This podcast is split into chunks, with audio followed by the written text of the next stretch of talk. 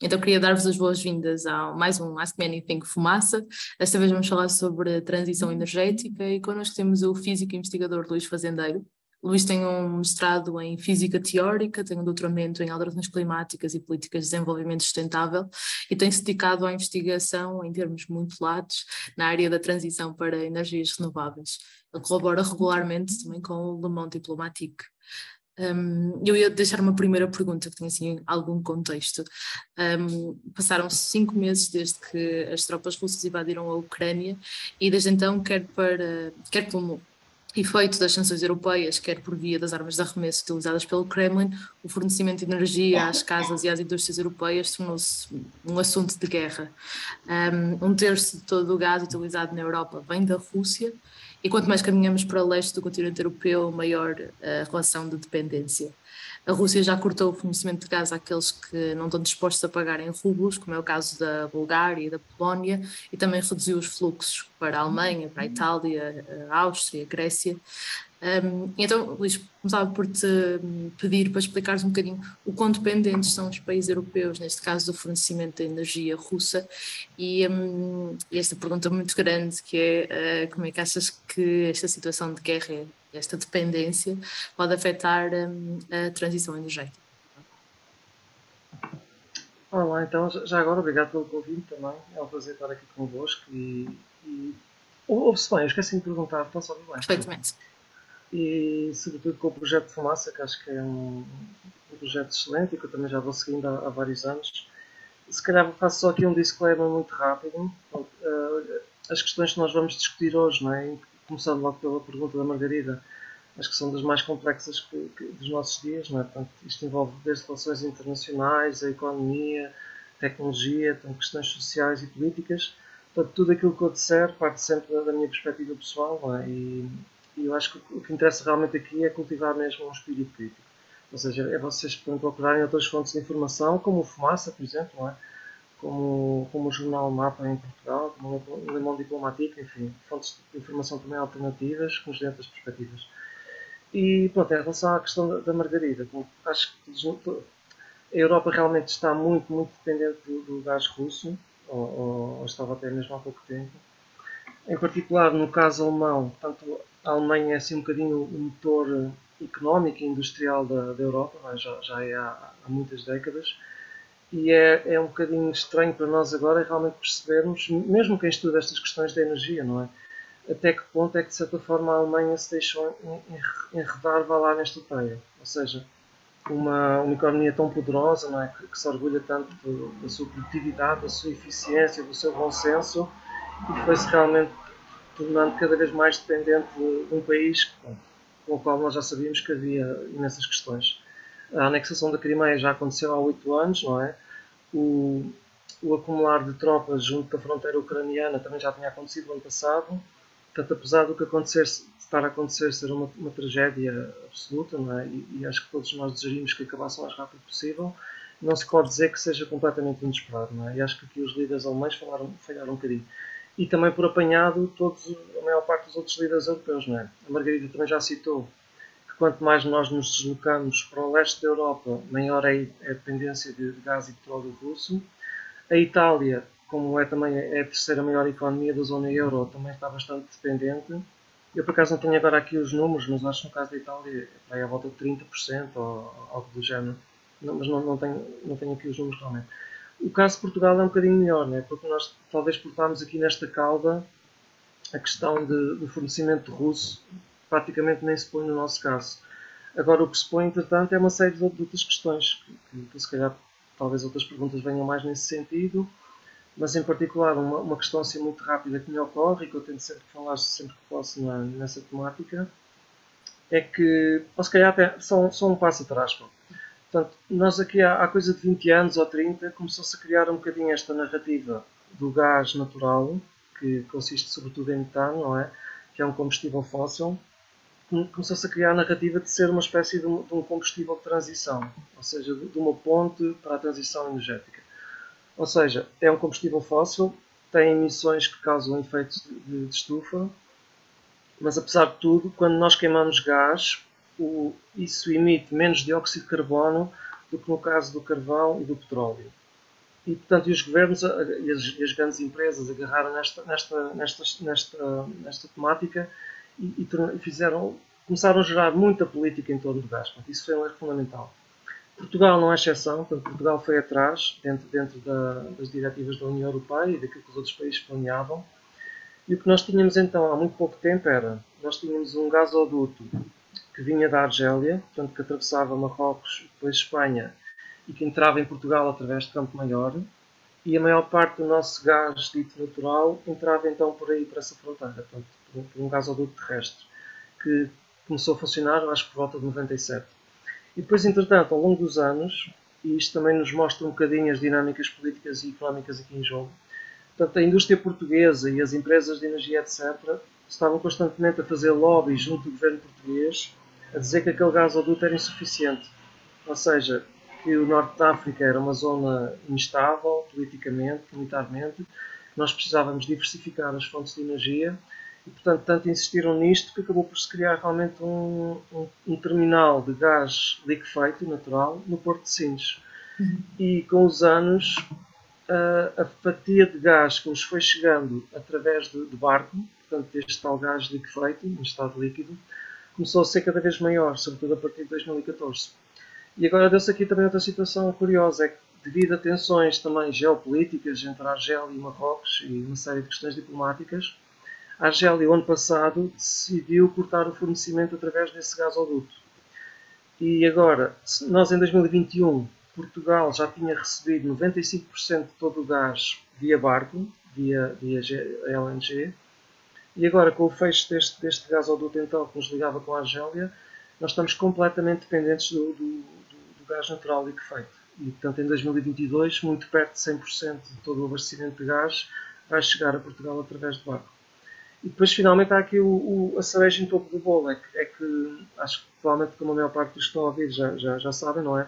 O gás natural não é realmente esta maravilha que nos foi dita, não é? Quando nós, apesar de na, na, na altura da combustão ser um bocadinho nada mais limpo, quando nós começamos a somar todos os impactos ao longo da cadeia de produção, a extração do gás, a, nomeadamente a sua liquefação, se for transportado pelo barco, as fugas que há ao longo da viagem do navio, depois a energia que se gasta para voltar a injetar o gás na rede, etc, etc, etc. Quando nós somamos tudo isto, acabamos por descobrir que o gás natural pode ter um impacto muito superior ainda ao do carvão. Ou seja, e na prática o que é que isto implica? Implica que as emissões de Portugal e de vários países europeus, as emissões de, de gases de efeito de estufa, têm vindo a baixar ao longo dos últimos 20, 30 anos, de forma mais ou menos constante, uns mais, outros menos, mas provavelmente devido a esta nossa ação estamos a exportar muitas das nossas emissões para fora. E, portanto, através desta ação, nós estamos a fazer com que as emissões globais aumentem. Isto é... Ah, e finalmente, pronto, onde é que eu acho que isto vai dar? Em termos de guerra, eu acho que hum, acho que a pouco e pouco os líderes europeus começam realmente a, a, dizer a pouco e pouco o que é que isto vai implicar para, para toda a União Europeia. Nomeadamente, eu penso que era mais ou menos claro para toda a gente, mais tarde ou mais cedo, a Rússia e usar os trunfos que tem, não é? E o seu grande trunfo, ou, ou, talvez o segundo maior a seguir às armas nucleares, é precisamente as suas reservas de gás e petróleo. E portanto é óbvio que eles iam usar isto como, como arma de arremesso e estão a fazê-lo agora. E, e pessoalmente parece-me também um pouco estranho como é que a União Europeia está a demorar tanto tempo a reagir. Ou seja, como se, como se não, não tivessem, como se não antevessem estas coisas, não é? Com, com, claridade, com claridade e com, com a lucidez que poderia estar a acontecer. Só para continuar essa ideia, achas que hum, seria exigível uma reação há cinco meses ou antes disso? Ou seja, porque esta, por exemplo, o, o pedido da Comissão Europeia de redução e ter aqui um plano concertado surge, uh, surge na sequência do, do, da redução de fornecimento da Gazprom uh, no Nord Stream 2 da, na Alemanha Uh, achas que isto podia ter sido uma reação muito mais antecipada no tempo? Eu acho que se calhar devia ter sido antecipada para aí uns 15 anos. Eu ia dizer 20, mas vamos lá. 15, porque pronto, o Vladimir Putin chegou ao poder há 22, 23, não é? Ele, ele disse quase logo o que é, quais é que eram os seus planos, era restaurar o, o anterior Império Soviético. Uh, a União Europeia teve todo este tempo a reagir há cinco meses atrás, quando há esta invasão, quando a Europa decide, e, do meu ponto de vista bem, ficar, por procurar ajudar a Ucrânia, eu acho que deviam-se começar imediatamente a delinear planos para consumir zero hidrocarbonetos e eventualmente todo o tipo de produtos da, vindos da Rússia. Talvez alguns desses planos tenham, feito em, tenham sido feitos em segredo e não tenham sido divulgados, e então talvez haja aqui uma estratégia de comunicação social em que nos vão dizendo a pouco e pouco os próximos passos, mas para quem, para quem realmente não tem acesso aos documentos um, confidenciais e quem não está neste processo de decisão, que acho que somos todos nós aqui, a ideia que parece é que, é que, pronto, é que a Europa está constantemente a tentar recuperar terreno, ou seja, que toda a iniciativa está do lado do fornecedor de, de gás e petróleo neste caso e que nós estamos só a tentar recuperar terreno. E já, e já agora, pronto, é que muitas destas medidas, nomeada, nomeadamente poupança de energia, portanto, racionamento, uma utilização racional dos, dos recursos, são também muitas das ferramentas que nós precisamos urgentemente de implementar se queremos realmente combater a crise climática. Isso há realmente uma seriedade em baixar as emissões com, a rapidez que a, que a, Europa diz que quer baixar. E, portanto, a guerra realmente eu acho que não veio alterar radicalmente a situação em termos energéticos, vem acelerar um bocadinho certas tendências e vem também tornar mais visível, para quem não, para quem não estivesse tão atento, onde é que realmente o poder está. Portanto, os países detentores de reservas de hidrocarbonetos têm, e as empresas que os controlam é? têm um poder absolutamente extraordinário e que influencia as decisões políticas, faz cair governos, inicia e termina guerras, portanto, e, e, tem sido assim já desde há muitas décadas. Desde, desde o Iraque até, até às questões do, do Irão e da, e da, Revolução, portanto, a Venezuela, porque é que, porque é que enfim, esta discussão levava-nos muito, muito longe, é? mas Arábia Saudita. Uh, ia só incentivar-vos a fazerem perguntas à vontade, é só ligar o, o microfone. Depois, se tiverem muitas pessoas a falar, força para colocarem aqui nas reações um, ehm, a mão no ar, mas liguem os, os microfones e façam perguntas à vontade.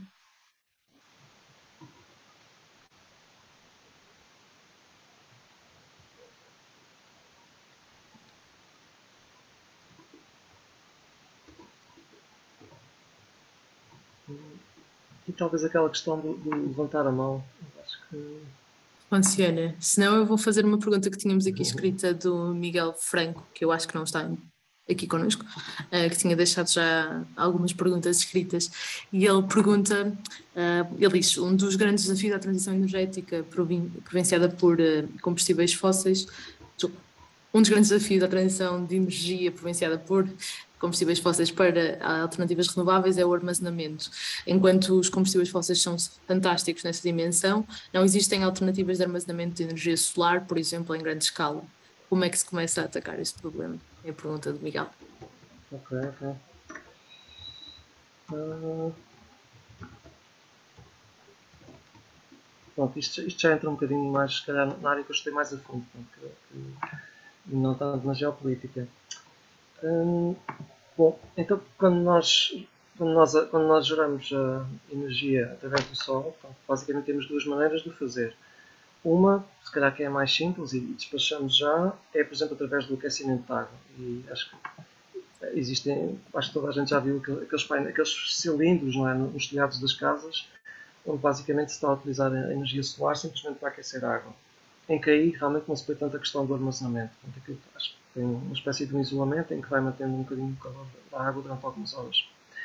Quando nós falamos então na parte fotovoltaica, e eu acho que é essa que o Miguel se refere, uhum. o, quer seja energia solar, ou é eólica, ou é hídrica, os, enfim, os problemas são um bocadinho parecidos. A questão realmente é como é que armazenamos a eletricidade. E, bom, no caso dos combustíveis fósseis é um bocadinho mais fácil, não é? Portanto, nós temos, por exemplo, uma central termoelétrica, se queremos gerar eletricidade, começamos a, queimar combustíveis e, e, a eletricidade vai para a rede. Uh, se, se, queremos parar de fazer, paramos, não é? e os combustíveis ficam lá. No caso de eletricidade, nós, apesar de tudo, temos várias maneiras de, de armazenar. Não há, não há nenhuma maneira que seja uma espécie de uma solução mágica, mas, por exemplo, uma coisa que acontece muito em Portugal é o armazenamento através das barragens. Ou seja, uh, a maior parte das barragens, e, e, cada vez mais a maior parte delas, têm uma capacidade de tanto bombear hum, água portanto, para, para cima, vamos lá ver. Portanto, como é que se gera eletricidade? Nós temos água armazenada ali no, no reservatório, não é? Abrimos uma comporta, isto simplificando um bocadinho. A hum. água portanto, cega, uh, cega a força da, da gravidade, basicamente, é? vai de um sítio mais alto para outro mais baixo. Ao fazer isso, faz girar uma série de turbinas. É? E essas turbinas estão ligadas a, a dínamos, ou seja o que for, e geram eletricidade. Mas nós também podemos fazer o, contrário, que é, e isso acontece diariamente quase no, no sistema eletroprodutor português. Se nós tivermos muitas renováveis, nós sabemos que elas têm picos de produção, uh, por exemplo, o solar vai, ter um pico de produção às 2, 3 da tarde. Se nós eventualmente tivermos a gerar eletricidade que não é precisa naquela altura, nós podemos utilizá-la então para bombear alguma daquela água das barragens para cima. E isso é uma forma de armazenamento de certa forma. Portanto, há sempre uma, uma, pequena perda de energia, mas isso acontece também em qualquer processo de armazenamento. Mas o que se passa agora é que, ao, ao mandarmos aquela água para cima, quando, quando, voltamos a, quando voltamos a ter menos eletricidade, por exemplo, do solar, e, e voltamos a precisar daquela, abrimos novamente a comporta e, e lá geramos eletricidade novamente. Outra forma, pronto, se calhar talvez o Miguel tivesse a perguntar mais nesse sentido, é obviamente as baterias uh, elétricas, não é? nomeadamente a lítio e, e, outros materiais que estão agora a ser desenvolvidos. Aqui, aqui há, existem, como, uma coisa se calhar a reter em toda a energia é que todas as, todas as soluções ou todas as tecnologias têm vantagens e têm desvantagens. Não há nenhuma tecnologia que não tenha um impacto negativo, seja, seja que tipo for, e todas elas têm também alguns impactos positivos.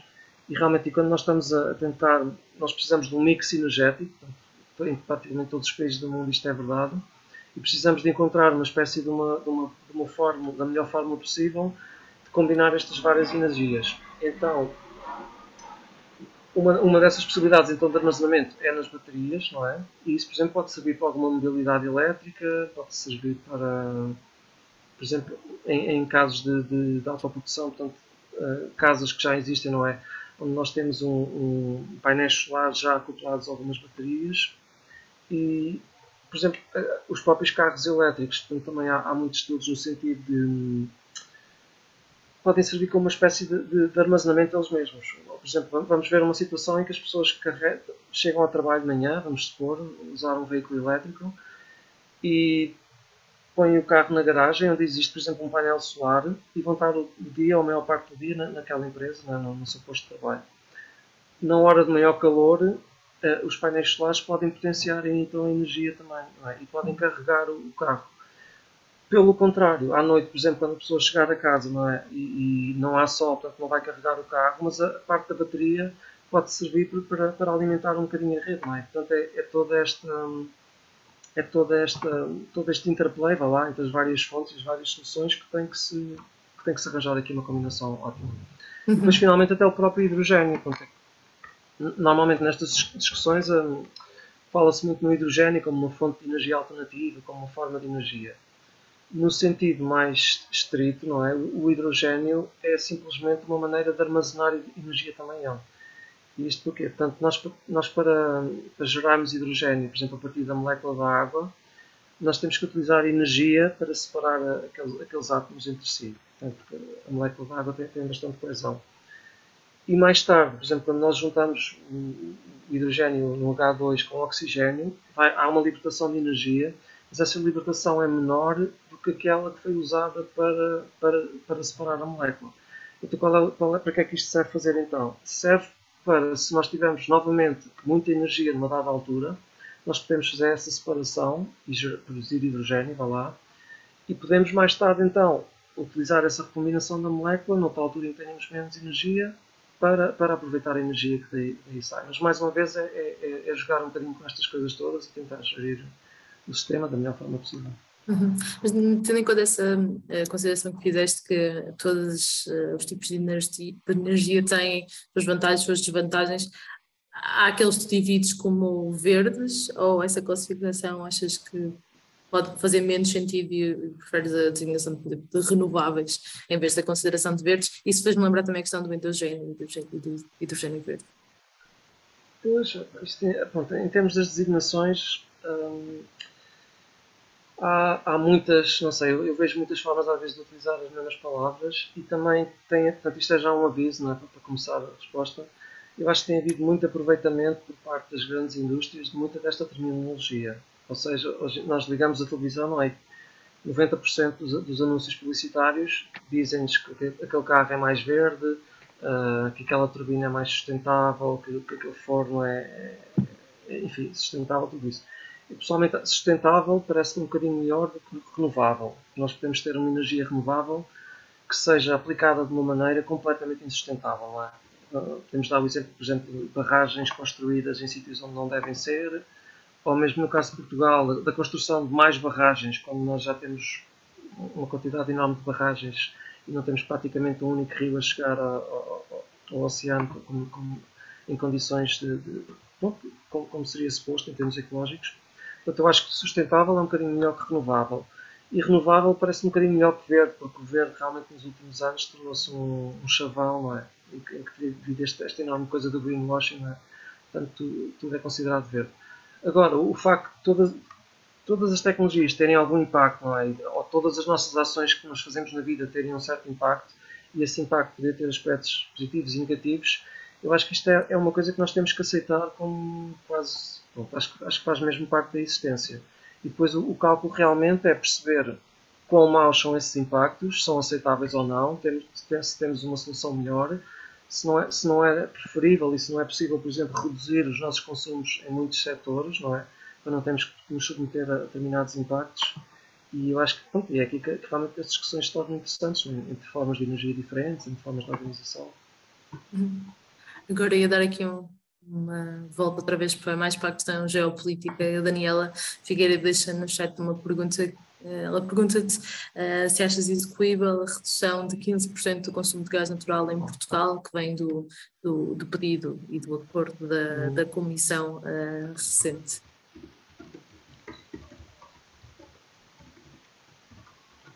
Se bem eu percebi, pronto, isto, isto, vai mudando um bocadinho dia para dia. Uh, pronto, para começar, pronto, há aquela ironia que eu já aludei um bocadinho ao início, que é que é agora nós, os países aqui um bocadinho do sul da Europa, não é? podemos dizer à Europa, à Alemanha, que tentado viver acima das suas possibilidades energéticas, portanto, só, só isso vale, vale realmente muito, não é? tendo em conta aquilo que, que, eles, disseram, que eles nos disseram em 2011, não é? no auge da, da, da, chamada crise das dívidas soberanas.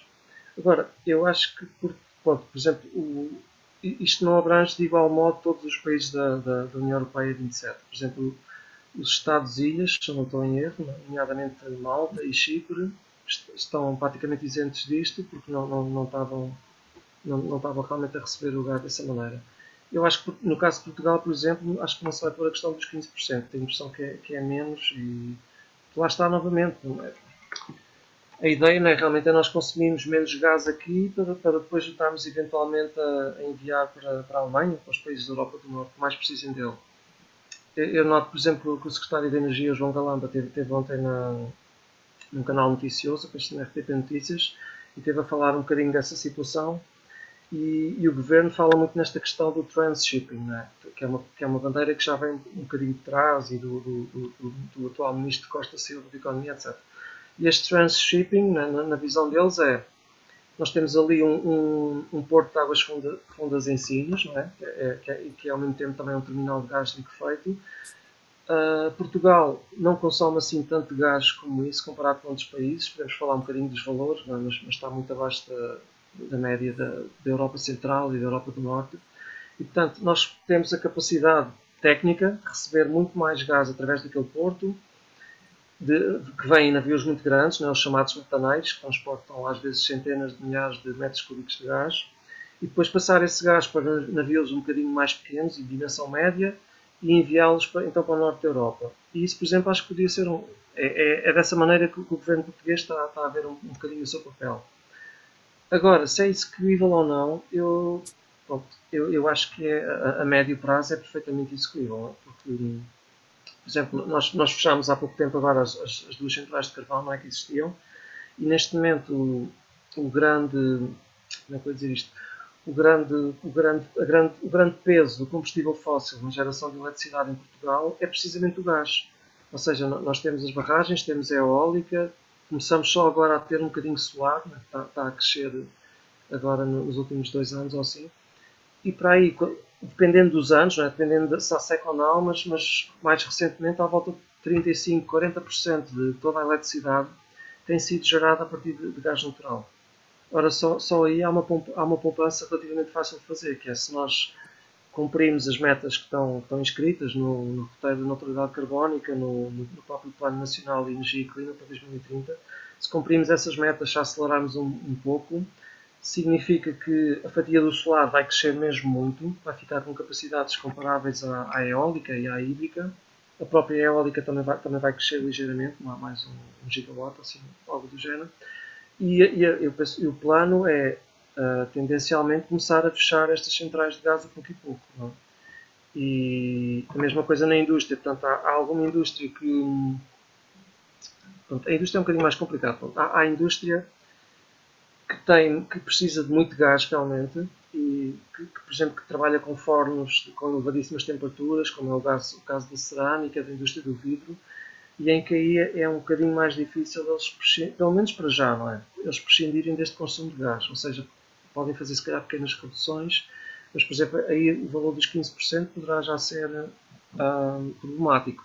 Mas se nós cortarmos muito na, na geração de eletricidade, é? se, nós, se nós, por exemplo, se houver uma transição a sério no, no, na, na, habitação, ou seja, se, se, houver incentivos por parte do Estado e por parte dos organismos públicos para que se passe cada vez mais para fornos elétricos e para, para o uso da eletricidade, não é? Para que se use, por exemplo, água aquecida em termos solar, aí podemos também reduzir drasticamente o consumo doméstico, podemos reduzir esse consumo também em negócios e em, em escritórios. Portanto, eu acho que isto, tudo isto é, não só é fazível, como é algo que é absolutamente urgente nos próximos anos. E isto é, quer houvesse guerra, quer não. Portanto, novamente, é que, aquilo que me parece é que, é que, é que esta guerra só vai acelerar um bocadinho a urgência que nós temos de, de fazer esta transição. Quando tu dizes médio prazo, um, estás a falar de período de anos, de 5 anos, 6 anos? É de alguns poucos anos, pois, de, alguns poucos anos, sim. sim. Uh, por exemplo, houve uma discussão muito grande quando, quando foi esta a elaboração dos planos, uh, penso que até o PNEC 2030, em que realmente o governo estava a tentar, falava-se. Eu acho, que, eu acho que a proposta inicial, por exemplo, era fechar todas as centrais de gás, eu creio que até 2035. E depois veio imediatamente, as indústrias vieram automaticamente protestar e dizer que isso era impossível e puxaram até 2040. E, portanto, há aqui um, um jogo de, sei lá, de, de puxa-empurra constante entre o que é que é fazível ou não. Agora, do meu ponto de vista, nós passámos há muito pouco tempo por uma emergência sanitária, não é? como, como Portugal provavelmente nunca tinha visto, ou pelo menos no, nos séculos mais recentes. O, o, Estado português automaticamente tomou responsabilidade não é? de defender as populações, portanto, instituiu confinamentos, uh, iniciou programas de partilha de vacinas, de distribuição gratuita de vacinas, enfim, todas as coisas que nós vimos, de apoio às empresas, de apoio a famílias eu não estou aqui a defender se foi suficiente ou, não, se não devia ter sido feito muito mais, muito mais, mas acho que uma lição que nós podemos e devemos tirar disto é que numa situação de emergência, afinal, é possível fazer muito mais do que aquilo que nos é dito diariamente que é possível. Não é? Quando nós, sei lá, estivermos a falar com decisores políticos, com, com grandes empresários, sobre o que é possível fazer ou não em termos da transição energética, eles, eles atiram-nos logo para um horizonte de 30 anos. Ah, lá para 2050 vamos conseguir a neutralidade carbónica, talvez por volta disso. Em 2040 pode ser que já usemos menos gás do que agora, enfim, é tudo empurrado para a frente. De repente, nós vemos aqui uma situação em que a urgência aumenta bastante e estamos a discutir realmente em, em, em cortar já porções significativas do consumo em, em meses ou, ou, no prazo de um ano ou dois, não é? Uhum. E, portanto, eu, Sim, médio prazo para mim são poucos anos, é até 2030, final desta década do nosso, do nosso hum, Se ninguém quiser fazer perguntas, colocava aqui a que a Eva Monteiro escreveu no chat mesmo agora. Luís, referiste brevemente a necessidade da redução do uso de, de, energia e quando se fala de transição energética também se contempla uma redução substancial do consumo.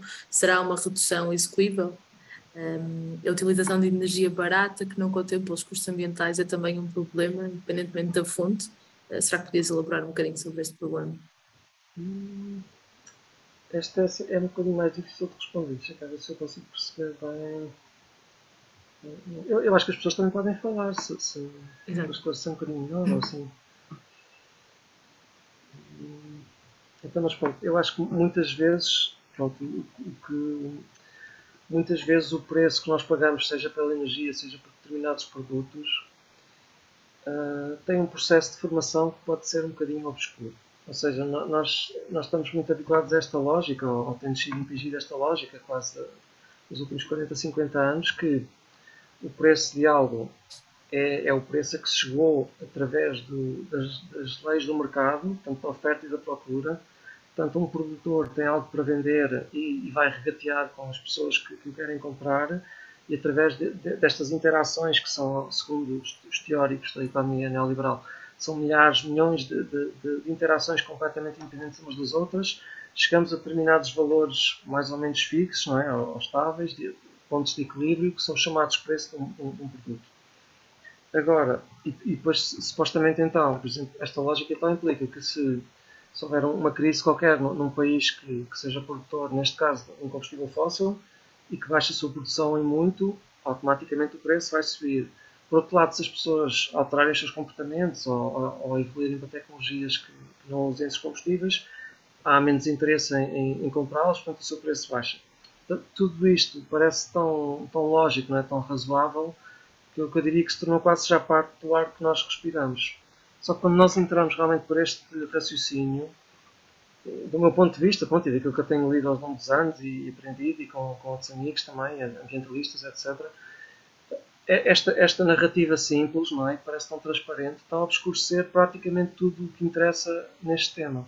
Por exemplo, voltando ao gás, não é? Portanto, está aqui em destaque por causa da guerra, não é? E que é um assunto que me interessa bastante. Por exemplo, o, o, o gás só chegou a Portugal, e da forma que chegou, porque houve um investimento durante décadas por parte de sucessivos governos. Ou seja, tiveram que ser os governos a, a instalar a infraestrutura, em primeiro lugar os gasodutos, não é? vindos de, de Espanha, depois de terem tanto o gasoduto já, já com, a, a poder trazer grandes volumes, eles tiveram que instalar redes de distribuição média, ou seja, por, eh, através de capitais de distrito, pelo litoral, etc. Logo aqui, por exemplo, nós vemos assimetrias brutais, não é? Como a grande maioria da população está, está concentrada no litoral de Portugal e também é aí que estão concentrados os grandes centros urbanos, a principal indústria, etc. Praticamente toda a rede de gás só foi desenhada para a costa litoral de, Portugal, não é? Não há, não há gás canalizado natural em Trás-os-Montes ou em Montes Passos no interior.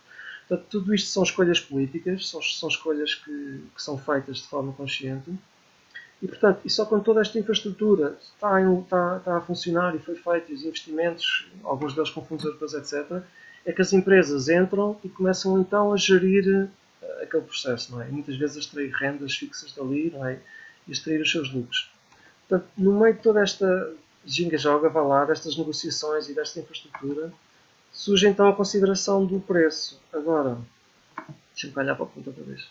Sim, porque acho que vinha também um bocadinho da questão da redução do consumo, não só da. Ah, força, Eva, se quiseres. Ah, força. Pois é isso, é isso. A minha, a minha pergunta tem mais a ver Olá. com esta ideia de que nós temos, digamos agora, que é o que temos, em que a energia, não é só energia, é tudo eterno, fácil de adquirir, mas na verdade essa facilidade não contempla os custos ambientais, nem ecológicos.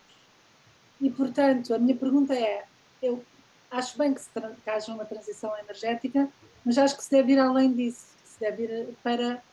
Não sei bem como, claro que isto é tudo é muito delicado o que eu vou dizer, mas também tentar reduzir, é delicado e, e, e muito difícil de, de, fazer também, reduzir uh, a necessidade de energia que nós temos, porque senão eu, pelo menos na minha opinião, acho que não vai, não vai ser sustentável viver neste planeta independentemente da fonte de energia que nós uh, usemos. É como aquele dos carros elétricos, não é? Não, não é por nós mudarmos de carros a petróleo para carros elétricos, se calhar vai haver men menos emissões de, de, dióxido de carbono, mas vai haver mesma uh, muita necessidade de recursos. Portanto, nós temos que reduzir, no fundo, o consumo de tudo. É um bocado esta, era isto que eu queria falar. Um Sei que não é fácil. Pronto. Não, não é fácil, mas, mas pronto, assim já fica um bocadinho mais claro. E acho que já, já percebo um bocadinho melhor. Eu acho que eu concordo perfeitamente, acho que temos que reduzir o consumo da maior parte das coisas. Uh, agora, se nós deixamos isso simplesmente entregue ao, ao mercado, o que, é que, o que, é que vai acontecer em termos práticos? Por exemplo, eu, penso, eu acho que a Eva tem razão quando diz que nós não, não, estamos a pagar no preço da energia o real custo que ele tem, o custo ambiental, o custo ecológico, o custo em termos de, de, de alterações climáticas. Provavelmente, se começássemos a pagar esse custo, entrávamos numa situação de ruptura social também muito rapidamente. Porque nós em Portugal já temos uma, uma situação muito crítica de pobreza energética. Todos os invernos somos relembrados que vai 20% das pessoas ou assim não, não, não conseguem manter a sua casa minimamente confortável é, ou aquecê-la do modo mais básico possível. Se, se, o custo do gás agora e da eletricidade triplicar, quadriplicar, aumentar 10 vezes mais, quer dizer, começamos a ter simplesmente, nem sei muito bem como é que é dizer isto, mas acho que seria uma catástrofe social. Portanto, eu acho que a opção não pode ser por aí. Agora, algo tem que ser feito realmente para reduzir os consumos, mas de uma forma que eu acho que seja racional e que seja também justa e socialmente justa, não é? Nomeadamente, por exemplo, nós por vezes ficamos assim um bocadinho focados nesta questão do, do individual e da nossa casa individual. Pronto, eu já vi aqui alguns exemplos também. Quando eu há bocado, por exemplo, falei no consumo residencial, eu não tenho agora também aqui os valores presentes, mas eu podia procurar também rapidamente.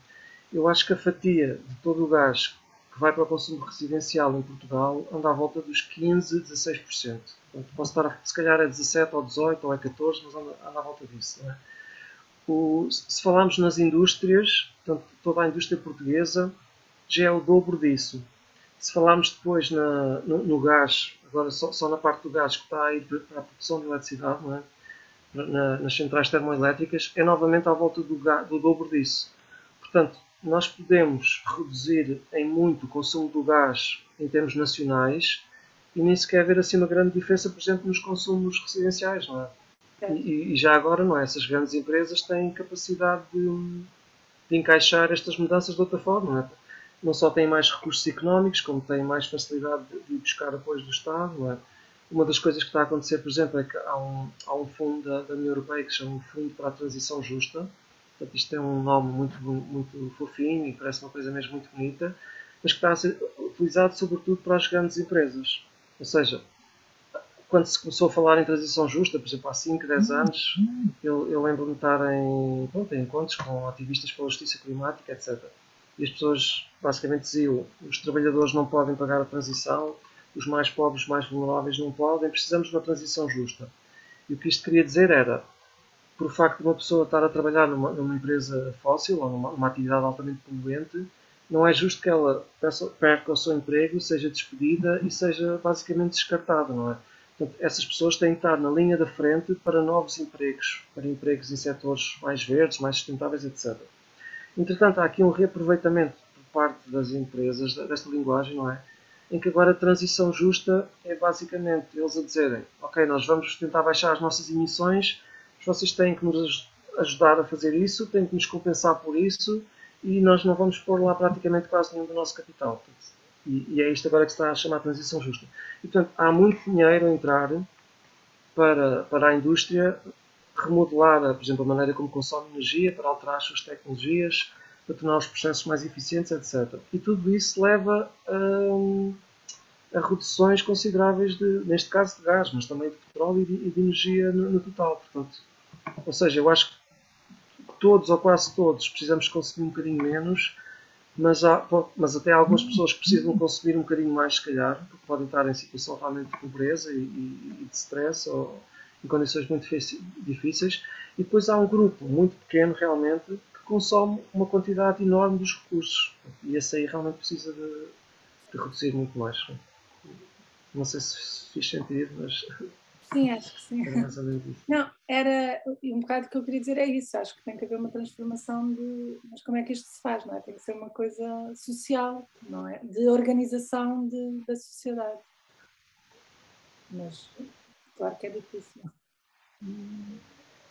Uma, uma, sugestão que não é assim tão extraordinária como isso, porque está a ser implicado a vários países, poderia ser, por exemplo, um imposto especial para os lucros de grandes empresas como a Galp, não é? que estão, estão a lucrar imenso com esta crise. É? Portanto, este, este, este, imposto especial já foi aprovado em Espanha, penso que já foi aprovado em mais 4 ou 5 países europeus, não, não lembro agora quais é que são.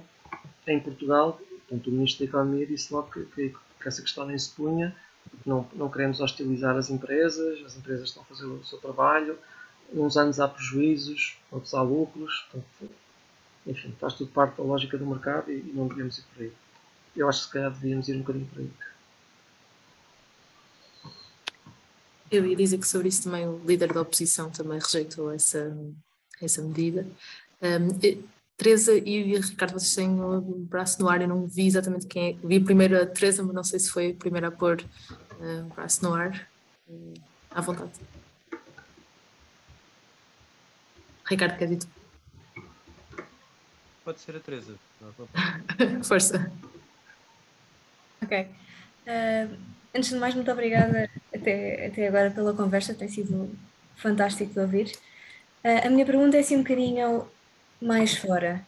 Uh, enquanto cientista nesta área e que está a observar isto tudo já há vários anos em que já estão, até como disse, já se devia ter começado a pensar em tudo isto, na transição energética e tudo mais, há pelo menos 15 anos em que já há uh, décadas e décadas de encontros internacionais uh, a prometer que se vai limitar a produção de, de gases um, de, de, gases com efeitos um, Prontos, peço desculpa. De, estufa, de estufa, o aquecimento global. Exatamente. Um, em que tivemos, por exemplo, a COP26, em que houve mais empresas petrolíferas presentes do que cientistas, e em que vemos que, que há esta constante inação por parte dos governos uh, em fazer uh, aquilo que se sabe que deve ser feito. Uh, eu vim a perguntar qual é que é o papel de um cientista atualmente uh, faça isto tudo, sabendo que estamos a ficar sem tempo. Uh, se não me engano, já estamos a 1,3 graus uh, Celsius de, de, aquecimento médio a nível global. 1,5 está já quase aqui e o que é que lá está, o que é que um cientista pode fazer se não é ouvido pelos políticos? Mais uma pergunta difícil. então, eu, eu, eu, acho, eu acho que o, o consenso anda mais à volta dos 1.2, mas isto, isto, também é pouco importante. É, o último relatório do IPCC, acho que eles falavam em, em 1.1, mas, mas para a média da década anterior, e, e portanto, agora nos anos mais recentes, portanto, desde, desde, o, desde o fim da década anterior, eu acho que já é mais seguro falar em, em, em 1.2 graus, mas a Teresa tem toda a razão. Portanto, a, a, o aumento médio da temperatura por década está, está agora à volta dos 0.2, 0.25 graus, é? Portanto, e, e, e, tem aumentado década para década, todas as décadas. Ou seja, resumindo, é muito provável que nós mesmo já nesta década ultrapassemos realmente esse valor médio. E é quase certo que isso vai acontecer na, na, na próxima. E já agora, pronto, só para acabar este arco, se nós olharmos para, para, para o relatório mais recente do IPCC, e com os cenários mais detalhados que eles têm, portanto, com, com, com a visão da literatura mais, mais recente, eles dizem uma coisa muito curiosa, né, que, que, que só há umas semanas também é que dedicam mais atenção e não percebi. Eles têm, eles têm uma série de cenários de emissões, ou seja, continuarmos a emitir o que estamos a emitir por ano, aumentarmos muitas emissões, reduzirmos, etc. E eles dizem que a diferença entre continuar a aumentar as emissões e, aumentarmos muito mais do que agora e, e, baixar muito mais em relação ao, ao momento atual, muito rapidamente, essa diferença também não se vê imediatamente. Ou seja, até, até ao final da década de 30, eles veem muito poucas diferenças entre esses dois cenários. E, isto, e porque é isto também? É que nós estamos a falar de questões físicas, não é? Estamos a falar da mistura de gases na atmosfera e, e processos que nós não controlamos e que não, não fazem parte da, da, do nosso entendimento de como a sociedade funciona, por exemplo, ou, ou do que deve ser governo ou não. E estes processos têm a, sua, têm a sua lógica, têm a sua temporalidade e não obedecem a decretos-leis nem, nem, a, nem a desejos humanos. Só que a partir da década de 40 nós começamos a ver uma diferença enorme entre este tipo de cenários. Ou seja, se houver realmente um corte muito grande das emissões nos próximos anos, nós conseguimos ainda evitar um aumento de temperatura muito elevado. E, e, e por sua vez, isso implica que conseguimos evitar muitas das piores consequências da, da crise climática. Agora, uh, em relação, ao, pronto, em relação ao, ao 1.5, ao, à meta de 1.5, é mais uma, é mais uma questão, pronto, um bocadinho como eu estava a dizer com a Alemanha e com o gás, é mais uma questão em que eu tenho um bocadinho de dificuldade em perceber a estratégia de comunicação, por exemplo, das Nações Unidas. Eu vou explicar porque muito rapidamente. Eu sei que pronto, o António Guterres acho que tem feito um, um, trabalho bastante bom nos últimos anos em, em fazer desta causa a, causa principal do seu mandato. Não, não há um discurso que ele faça em que não, não usa a expressão crise climática, emergência climática, urgência, a desumanidade do que estamos a fazer, etc. Agora, o que me preocupa um bocadinho mais é que nessa mesma frase ele põe também a expressão um grau e meio. E eu acho que ele, sendo aconselhado pelos melhores cientistas que existem, praticamente todos eles não devem estar assim suspirar ao ouvido que essa meta está praticamente fora de, de, de questão já. Infelizmente. Por exemplo, olhando novamente para esses relatórios e para esses cenários, se nós parássemos todas as emissões hoje, portanto, 0 graus, 0 graus, não, desculpa, 0 gramas de dióxido de carbono emitido para a atmosfera a partir de hoje e nos próximos 100 anos, não era claro que conseguíssemos evitar o, o, o grau e meio de aquecimento. Isto porque, novamente, o sistema climático tem uma inércia e mesmo que nós parássemos tudo, iria, iria haver um, um, um, ligeiro, um ligeiro aquecimento durante alguns anos. Não? É? Isto é um bocadinho como tentar travar um carro é, que vai a 200 a hora. Nós sabemos que ele precisa de uma distância para travar. O que nós, se nós queríamos evitar um obstáculo, talvez já devíamos ter começado a reduzir a velocidade já um bocadinho mais atrás. Quando nós travamos de repente num segundo, ele vai ainda andar se calhar 50, 100 metros e pode ser o suficiente para ultrapassar um obstáculo. Agora, a outra parte também que eu queria dizer é que isto também não, não tem que ser a tragédia que muitas vezes é, é, é, é dita e muitas vezes a comunicação também falha um bocadinho aqui. Portanto, é, foi, está a ser criada esta ideia que se, que se não conseguimos ficar abaixo de um grau e meio é quase o fim da humanidade ou que é uma catástrofe. O que eu acho que é legítimo dizer é que vai ser uma catástrofe para várias partes do planeta, para várias populações, provavelmente por exemplo, ilhas no Pacífico, que, que já estão criticamente ameaçadas, uh, para muitos países da África subsaariana, para comunidades na América do Sul, na Ásia, e depois algumas pessoas também um pouco por todo o mundo, não é? Agora, eu penso que a, a linha vermelha, pronto, a, que, que, devia haver mesmo aqui uma concentração muito grande, era realmente nós não, não, não, não conseguimos fazer com que o aquecimento não chegasse sequer perto dos 2 graus centígrados. E o papel dos cientistas nisto tudo Pronto, para já é dizer a verdade, né, que, que, eles têm tentado dizer. Mas se calhar também ser, ser um bocadinho mais assertivos. E, e, eu penso que também há aqui um bocadinho de culpa por parte da ciência. Para já houve uma série de maus cientistas. Né? Há, há, está documentado hoje em dia, por exemplo, como é que as empresas uh, petrolíferas, como é que a empresa do, do, do tabaco contratavam pessoas de, de grande renome ou de algum renome, vá lá, científico, professores universitários, alguns catedráticos, muitos deles físicos, para grande tristeza minha, não é? Isto nos Estados Unidos, pessoas que tinham trabalhado, por exemplo, no, no, programa de armamento na Guerra Fria, e depois eram contratados para dizer que não havia problema nenhum com a energia nuclear, era 100% segura, o tabaco não causava cancro, isso é ridículo, o tabaco até faz bem à, à saúde das pessoas, estimula o cérebro, oxigena o sangue, sei lá. Alterações climáticas, eh, primeiro não existiam, depois era dúvida saber se o planeta estava a aquecer, se estava a arrefecer, depois provavelmente era devido à atividade vulcânica, depois eram as manchas do Sol, enfim, todas estas desculpas foram desmontadas uma após uma após uma, e mesmo assim nós abrimos a internet, fazemos uma pesquisa rápida e, muitas delas surgem outra vez. Estes, estes foram os maus cientistas. Depois houve um, um grande corpo de, de, ciência que eu acho que devia ter sido um bocadinho mais assertiva, devia ter sido um bocadinho mais forte nesta mensagem. Eu, eu lembro, por exemplo, que em 1988 um climatólogo americano, que é o James Hansen, foi uma das primeiras pessoas da, da comunidade portanto, das ciências climáticas a dar o alerta para esta situação. E ele foi ao Congresso dos Estados Unidos e testemunhou, portanto, sob juramento, é? arriscando-se a ter consequências legais a ser, a ser julgado por perjúrio, ou seja o que for. Ele disse que o aquecimento global já estava a acontecer, que ele estava completamente certo disso e que se podia dizer de forma inequívoca que era por ação humana. Ora, isto foi há 34 anos. Não, não estou a dizer, na altura o consenso, não havia um consenso total na ciência. Ainda havia algumas dúvidas, mas a cada ano após esse, ano após ano, as dúvidas eram cada vez menos e o consenso era cada vez maior. Quando nós chegámos aí ao final da década de 90, ou, ou talvez, sei lá, 2001, o terceiro relatório do IPCC, o consenso já era praticamente total na, entre todas as pessoas que estudavam alterações climáticas.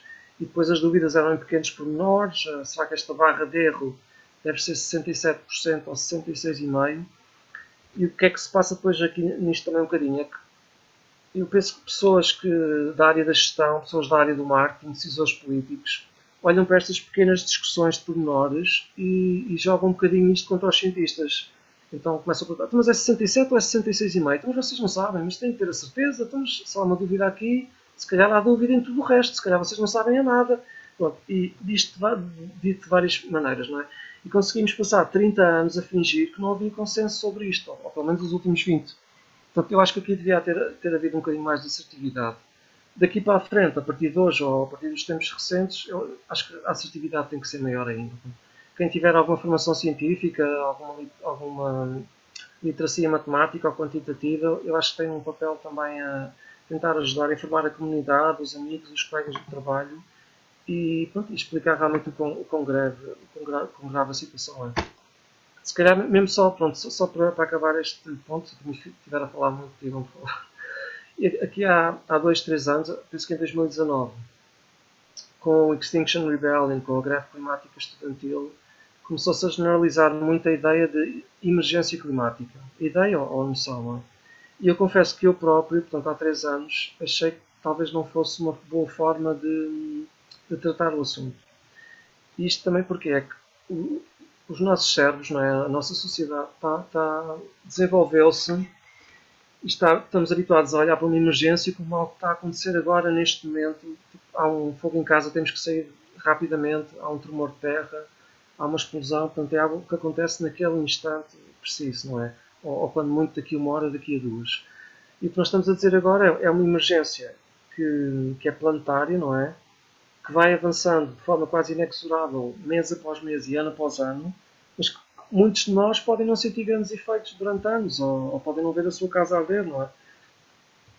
E, e pronto, eu acho que aqui, aqui, há um trabalho de tradução também a ser feito, no sentido de que ajudar a explicar às pessoas, não é? E, e, falar com, com quem sabe do assunto, etc se a temperatura média aumenta, não é apenas esse aumento que está em causa, é que vamos ter fenómenos extremos com mais frequência, mais intensos, não é? Aquilo que aconteceu em Portugal em 2017, com os incêndios 15 de junho e 15 de outubro, não teria sido possível, praticamente, seria praticamente impossível se não fossem as alterações climáticas, enfim, toda uma série de outros eventos. É? E depois o que é que isto implica para o futuro? O, só um último ponto, nós agora temos, temos estado também numa situação de seca, não é? Portanto, tem-se falado muito do calor extremo, em alguns dias, e assim, portanto, automaticamente, alterações climáticas na, nos noticiários e na comunicação social. Isso por si é uma coisa boa. Eu acho que ainda não havia nenhum cientista que fosse explicar à televisão ou aos jornais que a temperatura média do planeta só para de subir quando as nossas emissões antropogénicas forem, eh, forem nulas em termos líquidos. Ou seja, Aquilo, por exemplo, que a União Europeia está, está a planear para 2050, que outros países como a China ou a Índia estão a planear para 2170, só quando nós tivermos esse ponto em que as emissões líquidas são nulas, e passado alguns anos depois disso, é que nós podemos realmente ver a temperatura média começar a baixar lentamente. E, portanto, até lá, realmente as coisas vão piorando e piorando e piorando. E, e mais uma vez, isto também não tem sido dito às pessoas com, com a clareza que eu acho que, que devia ser. Não é uma questão de estar a, ajudar, a assustar, não é não é o culto do caos e do fim do mundo e estamos todos desgraçados e vai ser o apocalipse. Vai ser uma coisa realmente muito dramática se não houver uma ação muito rápida e se os governos não tomarem isto como emergência que é. É isso que eu tenho a dizer. Ricardo, queres ir tu? Sim. Olá, boa noite. Uh, obrigado por, por, por Massa ter trazido este tema e obrigado também ao Luís por estar aqui connosco.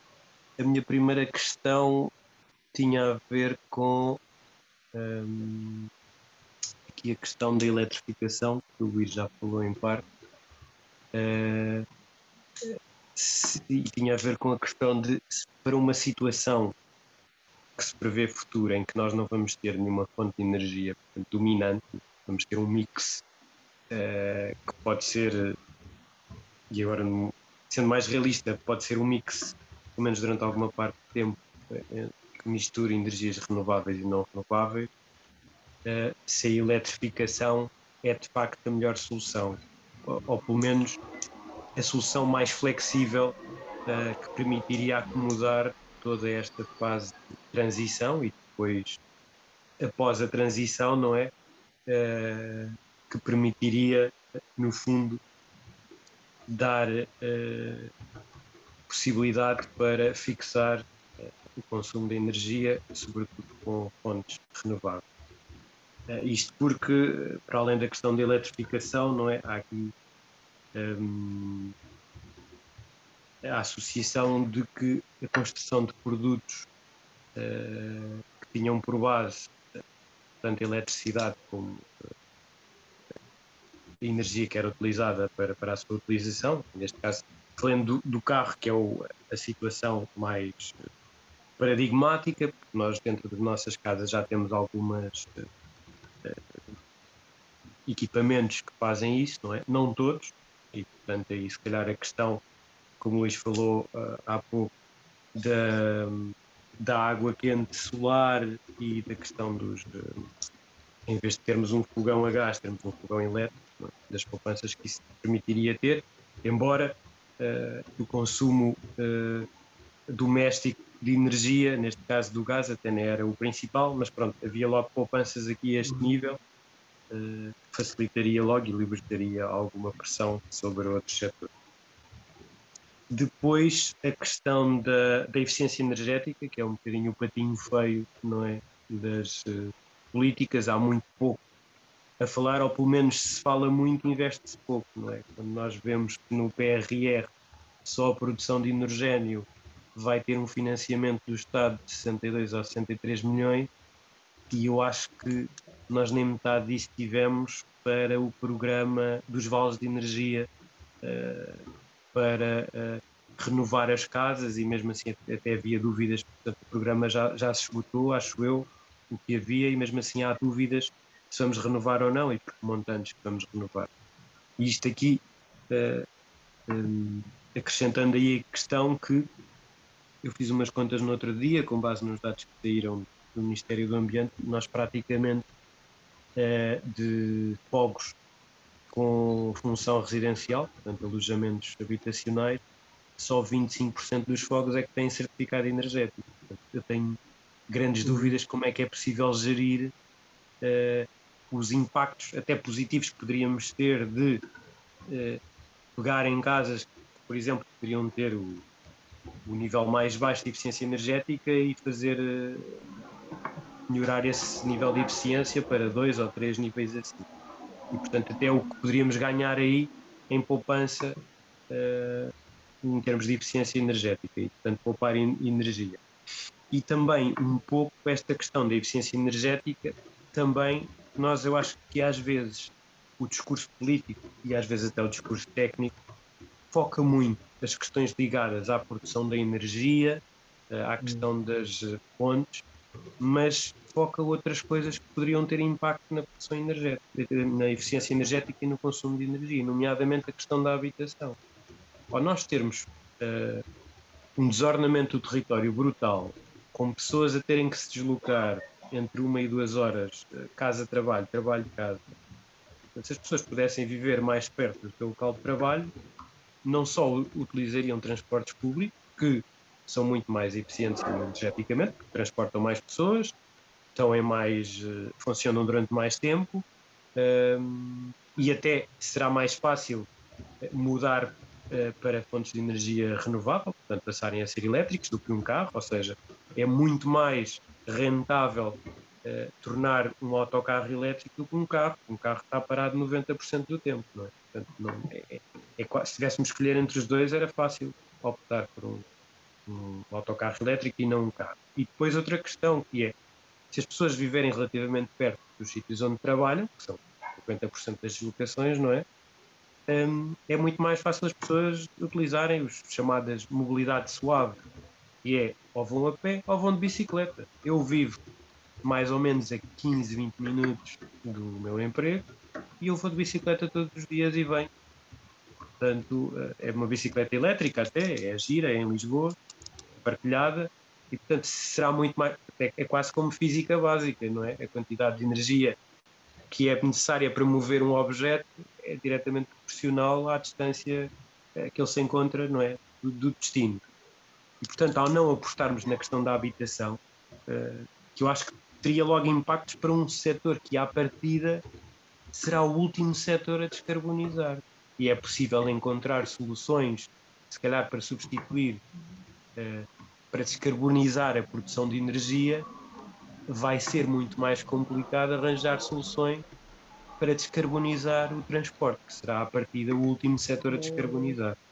Portanto, e depois isto aqui, dentro do, temos o transporte rodoviário e depois o transporte, um, uh, eh, não ferroviário, mas o transporte é. Hum.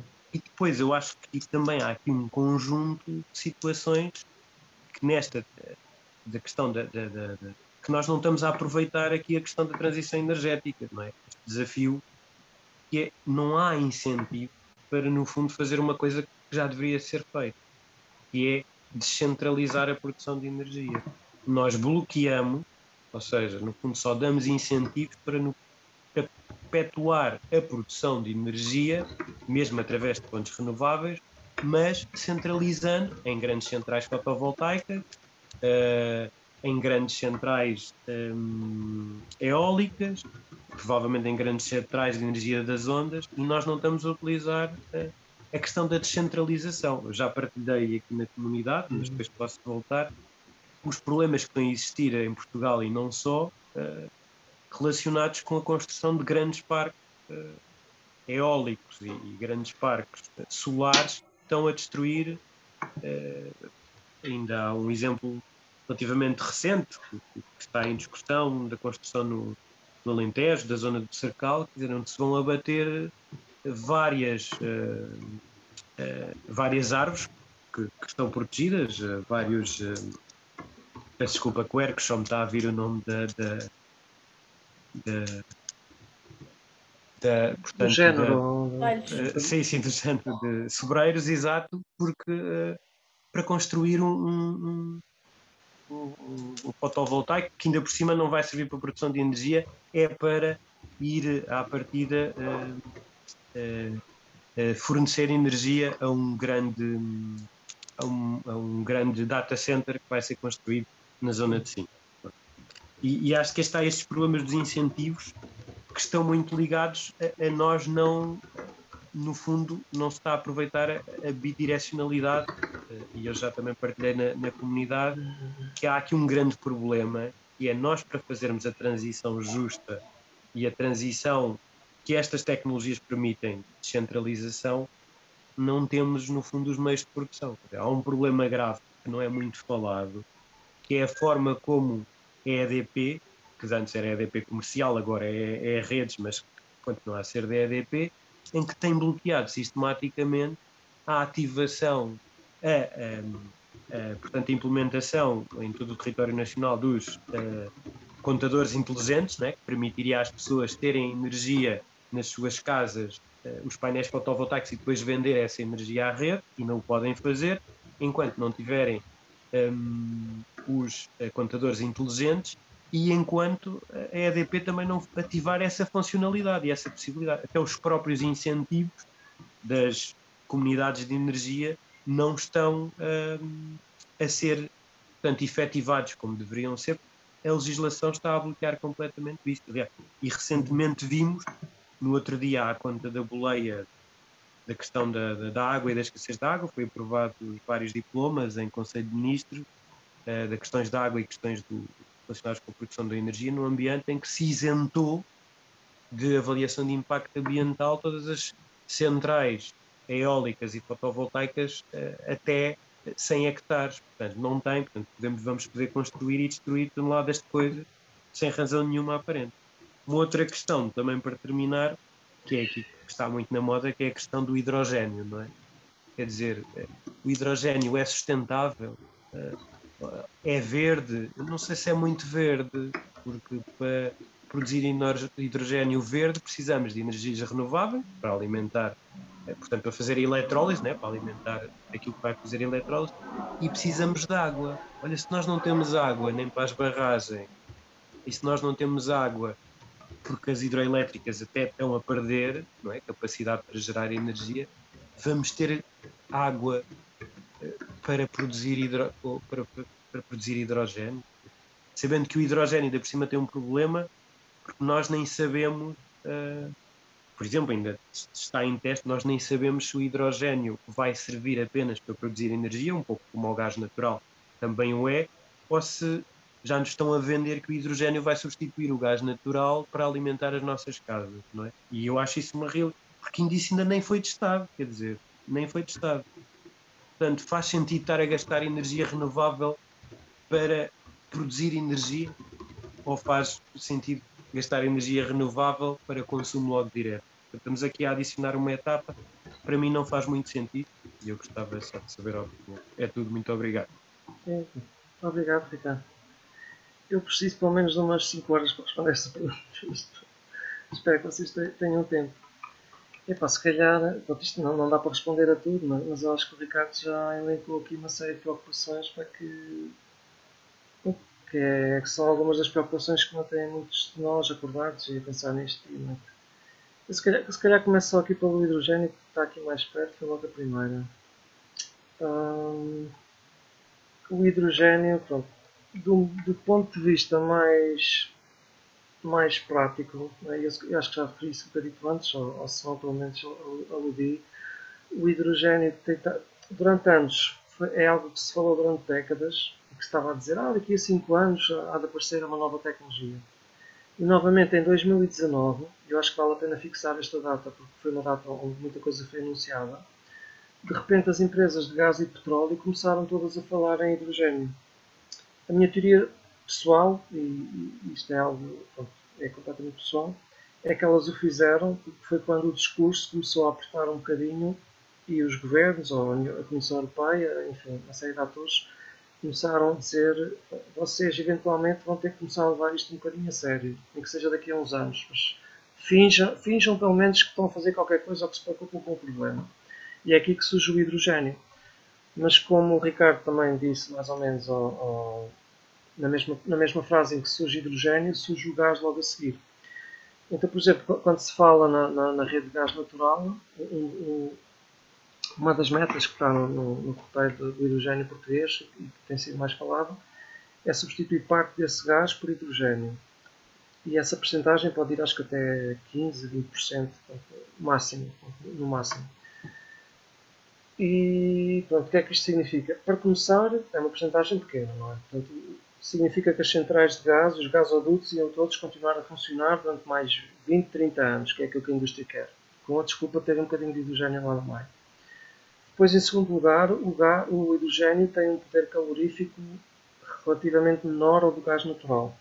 Ou seja, uh, um metro cúbico de gás tem muito mais energia do que um, do que um metro cúbico de, hidrogênio.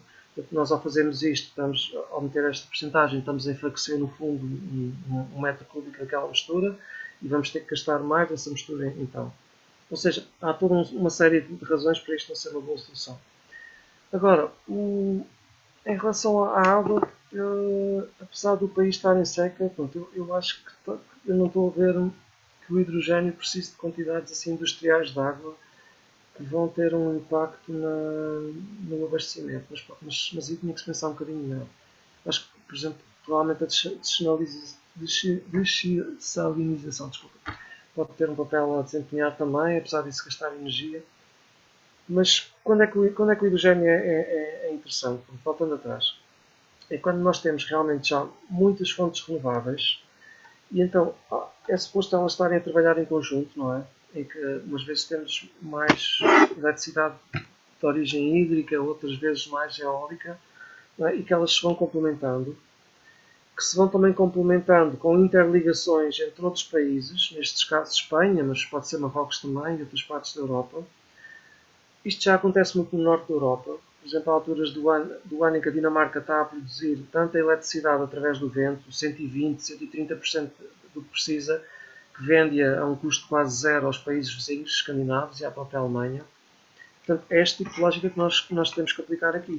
Nestas alturas, pode ser muito barato ou, ou, ou, ser até quase custo zero produzir hidrogênio. E esse hidrogênio pode ter alguma utilidade em, em alguns fins. Pronto. Agora a questão é quais são os fins e como é que isso é utilizado. Por exemplo, no, no, já se falou aqui um bocadinho na indústria também.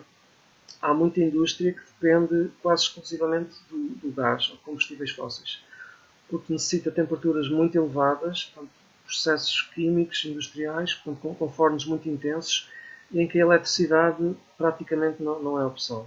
Hum, isto tem sido, se calhar há umas décadas atrás era carvão, depois passou a ser gás. Em certos casos destes é possível que possa vir a ser hidrogênio. E há, e há muitos estudos neste sentido, há projetos piloto, e eu penso que há, nomeadamente, por exemplo, na, na indústria do aço, mas outras também. Aqui, aqui acho que é uma possibilidade real. E depois, finalmente, também, pronto, entrando agora pelo transporte, o hidrogênio, e, pronto, e tendo sempre em conta que é só mais uma pequena tecnologia no meio de todo o mix e que só faz sentido geral se houver realmente muita energia disponível, renovável, em certas alturas. Outra possibilidade também é para algum transporte pesado. Portanto, nós já vemos aqui alguns caminhões a, a hidrogênio, portanto, autocarros, já, já há alguns em Portugal. Há, existem também na Espanha, penso na Alemanha, na Suíça, portanto, é uma coisa que se está, que está, que está a espalhar. No caso de veículos muito pesados, o hidrogênio pode ser uma fonte de energia, neste caso para o, para o veículo, mais eficiente do que, por exemplo, estarmos a usar baterias descomunais e mesmo muito, muito grandes. Portanto, há aqui uma série de coisas que se podem complementar ou que têm os seus vantagens. Mas voltando, se calhar, pronto, à, à, à, questão inicial que o Ricardo fez, que era mesmo sobre a eletrificação. Isso seria realmente a melhor solução, a mais flexível. Eu acho que a minha resposta muito rápida é sim. Mas sim, mas com todos os outros caveatos pelo meio, não é? Nomeadamente, por exemplo, a questão da, da, energia, da eficiência energética, que ele também mencionou logo a seguir. E que se fala muito pouco realmente. Uh, por exemplo, aqui em Portugal nós temos o professor João Asnel, do, do, do CEOTA, que é professor na Universidade Nova de Lisboa, e que é uma pessoa que está constantemente a falar de, de deste, deste setor e que, e que, tem sido muito desprezado pelas políticas públicas. Por exemplo, quando nós eletrificamos um, um processo, quase sempre, se nós passarmos, por exemplo, de um carro de combustão interna para um carro movido a, uma bateria elétrica, eu não estou aqui a fazer a publicidade dos carros elétricos e já vou seguir justificar isso. Esta passagem de ter um processo a combustão elétrica que passa a ser elétrico implica logo um ganho de eficiência energética. Portanto, se vocês olharem para o motor de um carro, né, apesar de todos os anos de evolução que aquilo uh, teve, vocês veem que ele aquece, vocês veem que ele muitas vezes estremece, não é? Tem aqueles fumos que saem, ou seja, há toda uma quantidade de energia que está a ser desperdiçada naquele processo. A eletricidade, neste sentido, não, não só é um bocadinho mais limpa, como é mesmo intrinsecamente mais eficiente. Ou seja, quando nós fazemos este switch, já estamos a ganhar eficiência.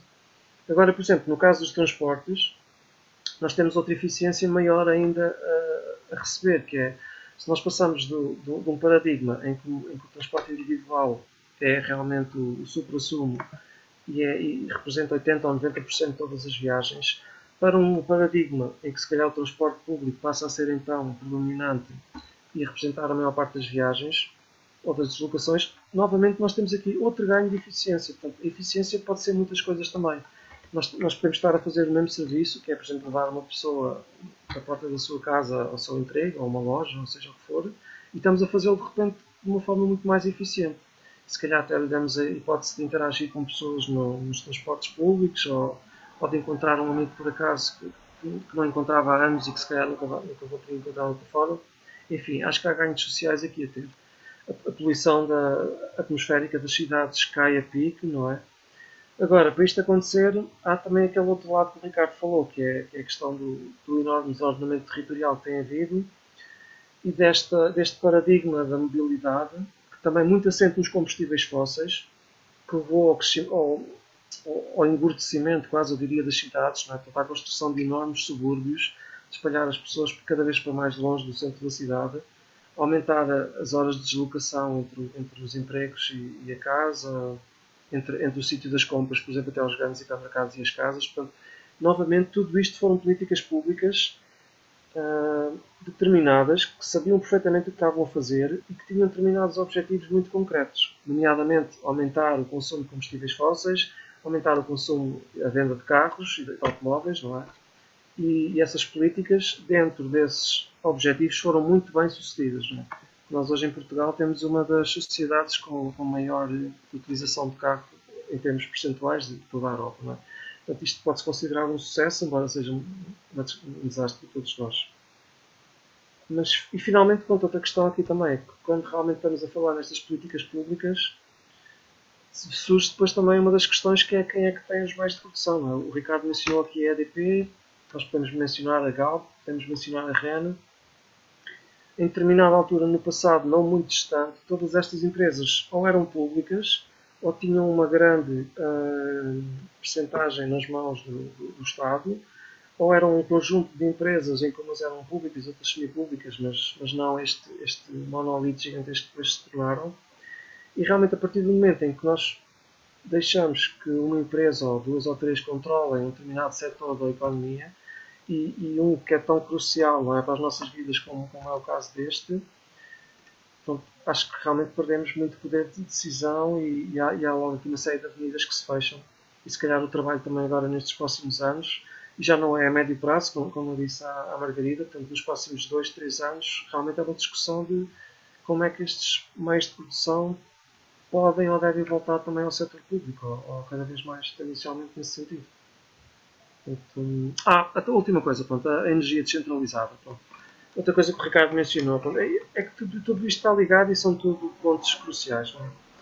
Todo este investimento está a acontecer no, no grande solar acontece porque, novamente, estas grandes empresas dizem que é mais fácil para elas fazer assim, é mais lucrativo, é mais eficiente. E são elas que têm o capital e que têm o poder para o fazer e determinam o processo e infelizmente o governo vai um bocadinho atrás, né? seja, seja PS ou seja PSD ou, ou parecido, e se for preciso faz até leis para, para ajudar a facilitar estes processos. É? Nós estamos a ver então agora todos estes confrontos entre populações locais que veem realmente estes megaparques ali ser instalados, como o Ricardo explicou também, né? muitas vezes para, para satisfazer novos usos, ou seja, não é sequer os usos já existentes, residenciais ou ou das comunidades é, é, são empresas estrangeiras que se vêm implementar ali e que estão a exportar coisas para sabe-se lá para onde, não é? Agora, se nós mudarmos um bocadinho este paradigma de, de tão descentralizado para mais centralizado, para, desculpa, tão centralizado para mais próximo das populações, com instalações mais pequenas e mais próximas do local onde vão ser consumidas, yeah, exatamente, não sei quem é que disse, mas uh, Ricardo Proença, pronto, o caso da EDF é paradigmático, tenho a certeza que vão acontecer mais alguns nos próximos meses. Mas depois voltamos a falar nisto. Mas realmente, se nós adotarmos um bocadinho mais esta produção descentralizada não é? e a energia estiver mais perto das pessoas, nós temos um número de vantagens muito, bastante grande. O primeiro, primeiro, logo, só em termos técnicos, é que novamente a eficiência do processo aumenta. Todas aquelas redes que vocês veem quando, quando vão numa estrada, numa autoestrada, não é? beira da estrada, os cabos de alta tensão, média tensão, se nós tivermos uma produção local muito forte, muitas dessas redes não vão ser precisas sequer. E todas essas redes existem perdas de energia associadas. Ou seja, quanto mais longe for o, sítio onde se produz eletricidade, o sítio onde ela é consumida, maior é a perda ao longo do caminho. Portanto, isto é, é um, é um problema conhecido, né? pode-se minimizar, mas há sempre uma perda associada. Se o painel estiver no telhado, a perda é praticamente nula. Outra coisa é que de repente os cidadãos podem ser muito mais envolvidos neste processo todo, não é? De repente sentem-se um bocadinho donos da sua energia, sentem que estão a produzir a sua eletricidade, se calhar podem até começar a interessar-se pelas leis que, que gerem esse consumo ou não, podem formar comunidades também, ou cooperativas energéticas, e eu acho que isto teria realmente vantagens sociais muito, muito fortes. E se calhar, pronto, só a última coisa que eu tinha aqui apontada, ah, e que o Ricardo referiu também, pronto, que é, nós temos agora uma sugestão em cima da mesa uh, recente, portanto, por parte do Governo também, que ainda não é perfeitamente conhecida, portanto, ainda não houve publicação do, diploma, ou acho que, não sei se a consulta, acho que a consulta pública iniciou. Mas em que realmente a ideia é, como estamos em crise, não é? segundo eles, precisamos acelerar a implantação do solar e, portanto, vamos facilitar esta coisa da avaliação de impacto ambiental. Isto vai ser feito assim um bocadinho para forma, já o era, mas vai ser mais ainda. Portanto, vai ser o mais rápido possível. Praticamente todos os projetos vão ser aprovados, vão ter aquilo que eles chamam de deferimento tácito, que era, um, que era uma, uma figura legal que já existia, mas que agora é ainda mais abusada. E o que é que nós ganhamos com isto? Portanto, nós podemos realmente ter um pouco mais rapidamente algumas centenas de megawatts ou, ou, ou milhares de megawatts instalados de solar fotovoltaico mais rapidamente. Mas é a diferença entre ser renovável ou ser sustentável. Podemos estar a fazer perdas tão grandes no território, não é? a destruir desde, desde floresta até, até terreno agrícola, que pode nem compensar exatamente essa, essa energia que estamos a gerar. Portanto, a transição energética deve acontecer, eu acho que tem que acontecer, mas tem que ser com, pronto, acho que tem que ser com o envolvimento das populações e tem que ser realmente de uma forma muito bem pensada para que não estejamos simplesmente a, correr atrás do, do próximo Eldorado, não é? E que, resolvamos agora uma pequena crise e, e, a, e, a, próxima já está a avizinhar, não é? Que seja, por exemplo, a, a, a total desertificação do território ou a perda de biodiversidade. E, ou até, pronto, só, ou até mesmo, pronto, outra coisa que, também, que eu também já escrevi sobre isto recentemente, que é a questão da mineração dos fundos marinhos, não é? Portanto, com esta desculpa de que, desculpa que é uma necessidade real, com esta necessidade de acelerar a transição energética, com alguma falta de, de, de metais críticos, que se encontram muitas vezes localizados nos poucos países, nomeadamente no caso da China, as terras raras, está a haver agora uma pressão enorme para se começar a, a extrair minerais né, do fundo do mar, portanto, a profundidades de mais de 200 metros, tanto em, em território nacional como em águas internacionais. Ora, nestes territórios vivem, supõe-se que vivam milhões de espécies, a maior parte delas ainda nem sequer identificadas pela natureza. A atividade em si ia ter também um impacto bastante destrutor. Portanto, aquilo, as máquinas vão basicamente ao fundo do mar e estão a raspar o, o sol não é? para, para arrancar aqueles pedaços pequeninos de minério que podes recolher tudo isto levanta plumas de, de, de poeira não é? e de, de, de, material suspenso que se podem propagar ao longo de dezenas de quilómetros, como já foi referido em estudos científicos. Portanto, e é mais uma, acho que é mais uma calamidade que, que nós devíamos evitar a todo custo também. Não sei, mais algumas perguntas ou comentários? Ricardo? Obrigada, Luís. Teresa. Foram 5 horas, foi ótimo. Pareceram 5 souberam como 5 horas. Não, acho que nada disso. Fred, queres ir tu?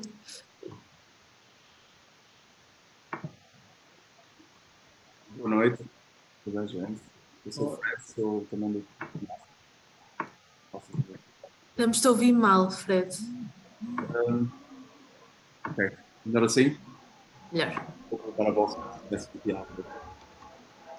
Então, é uma pergunta muito simples. Um, não sei se, se tens alguma opinião ou se tens alguma coisa que queiras uh, expandir sobre tecnologias de captura de dióxido de carbono da atmosfera. Li recentemente um artigo na Wired que, um, que apresenta dois ou três exemplos de centrais que foram instaladas, nomeadamente acho que na Islândia, e que um, o, o carbono que capturam da atmosfera depois é transformado em tijolos que depois podem ser usados num, inúmeros fins, nomeadamente em produção de edifícios. Uh, falaste na inércia, na inércia resultante de, de, dióxido de carbono que se acumula na atmosfera, isto deveria ou não ser uma solução para o estatuto? Hum, aqui só acho que é uma coisa muito rápida Olha, eu coloquei aí no chat, se vocês quiserem dar uma vista de olhos ou assim, mas pronto, é, é uma, uma, uma petição para que o governo português declare uma moratória na, na mineração dos fundos oceânicos. Isto é uma coisa iniciada pela Siena e pela, acho que pela WWF Portugal, mas, mas vem no seguimento também da Conferência dos Oceanos que houve aqui e apesar de, pronto, apesar de haver algumas referências por parte do, governo e do ministro Costa Silva a dizer que, que, não quer que isto aconteça, a verdade é que o, pronto, o Estado português ainda não declarou um moratório sobre isto.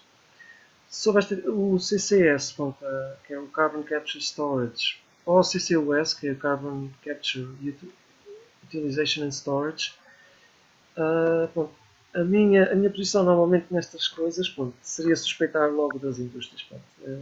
Confesso que tenho um bocadinho este mindset. Começo logo a pensar o que é que eles estão a tentar ganhar com isto, o que é que eles estão a esconder, isto se calhar é para não fazer aquilo que deviam. Agora, a verdade é que não é tão simples também como isso. E, e, a razão que eu acho que não é tão simples é que nós temos. Se nós pensarmos, por exemplo, no caso das termoelétricas, aí para mim é relativamente claro. Eles, eles querem, eles querem um, advogar esta solução porque sabem que isto vai implicar um investimento. Se estamos a imaginar uma central a gás, se a central uh, aplicar este investimento, provavelmente com ajuda do governo ou de fundos comunitários, não é? Isto significa que ela vai ter que estar a funcionar por mais 10 ou 20 anos só, só para, para pagarem, de certa forma, o custo que foi feito. Portanto, seria uma maneira artificial de prolongar a sua vida. E o que é que aconteceria nesse caso? O, esta, nova, esta nova tecnologia ia capturar o carbono que fosse emitido uh, lá, na chaminé da, da, da, fábrica, é? que fosse emitido por aquela central termoelétrica, mas ela ia continuar a consumir gás ou, ou, carvão, porque no caso de Portugal, gás. Ou seja, nós íamos ter que continuar a escavar gás de algum ponto do mundo, a, a, a transportá-lo para cá, portanto, com todas as emissões que, que isso implica. Essas emissões ficam nos países de origem, normalmente estão lá no sul global, não é? Ou, ou outro hemisfério norte. O transporte, as perdas no transporte perdem-se numa espécie de uma bolha que é o transporte marítimo internacional, que não entra nos cálculos de nenhum país, portanto é como se não contasse. E, e, e há até aqui uma situação em que nós podemos aplicar isto na central termoelétrica e nós reduzimos praticamente a zero as emissões dessa central e podemos até estar a aumentar as, as emissões noutras partes do mundo.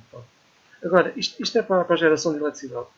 Se nós pensarmos no caso da indústria do cimento, uh, na indústria do papel, do vidro e mais uma ou outra, mas sobretudo o cimento, que é talvez o caso mais paradigmático e aquele que eu conheço melhor, existem emissões associadas à produção do cimento, nomeadamente, eu penso que é quando eles produzem o clinker, ou não lembro agora dos pormenores, ou quando adicionam um determinado, um determinado material, eles têm emissões que, que são as chamadas emissões de processo, que, que, não podem ser de alguma forma mitigadas, ou, ou, pelo menos são extremamente difíceis de mitigar.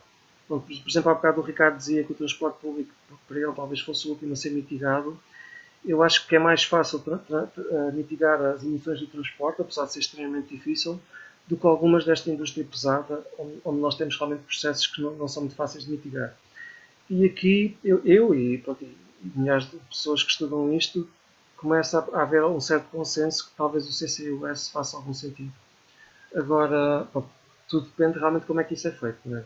Por exemplo, é, é, muito importante que se nós capturamos o carbono e se nós o utilizarmos para qualquer coisa, seja para um material de construção, seja para lá, um pedaço de mobília, não sei.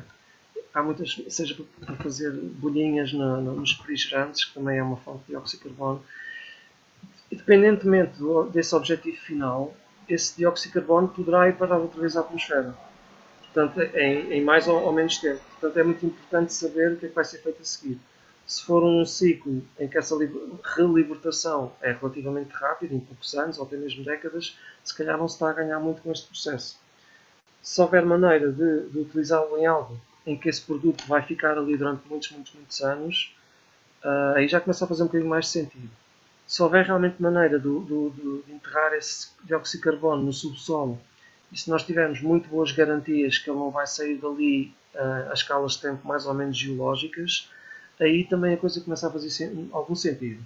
Eu digo algum, porque, ou seja, só para dizer que isto não é.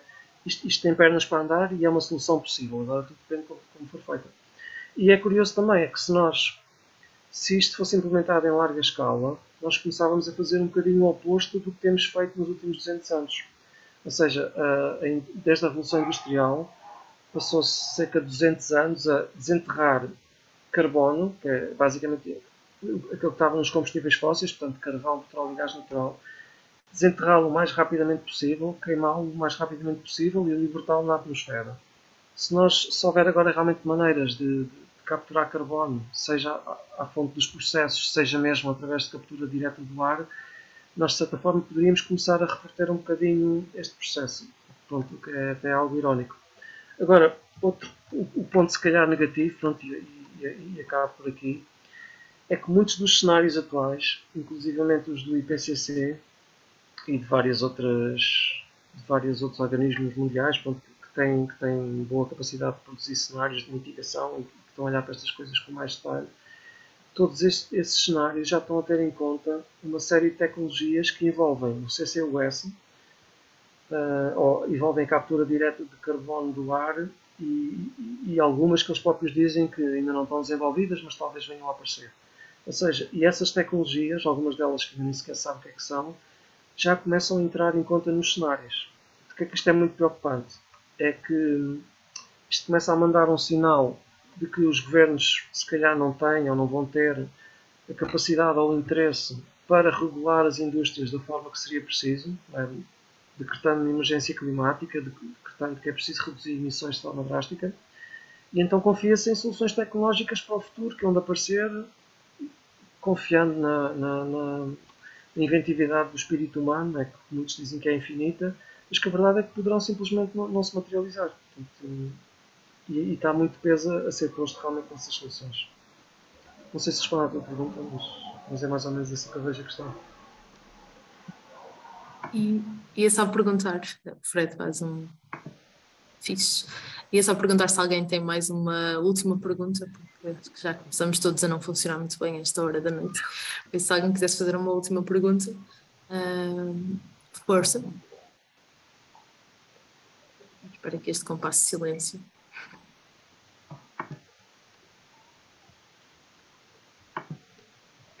se ninguém se lançar a isso, então deixo uma última pergunta de algumas que o Miguel tinha. Um, depois escolher aqui uma delas, que é uma questão que ainda não falamos, que tem a ver com.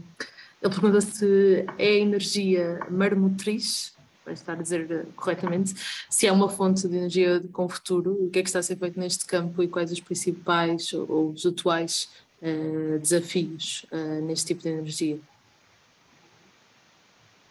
É, pois, energia das ondas, das marés, assim.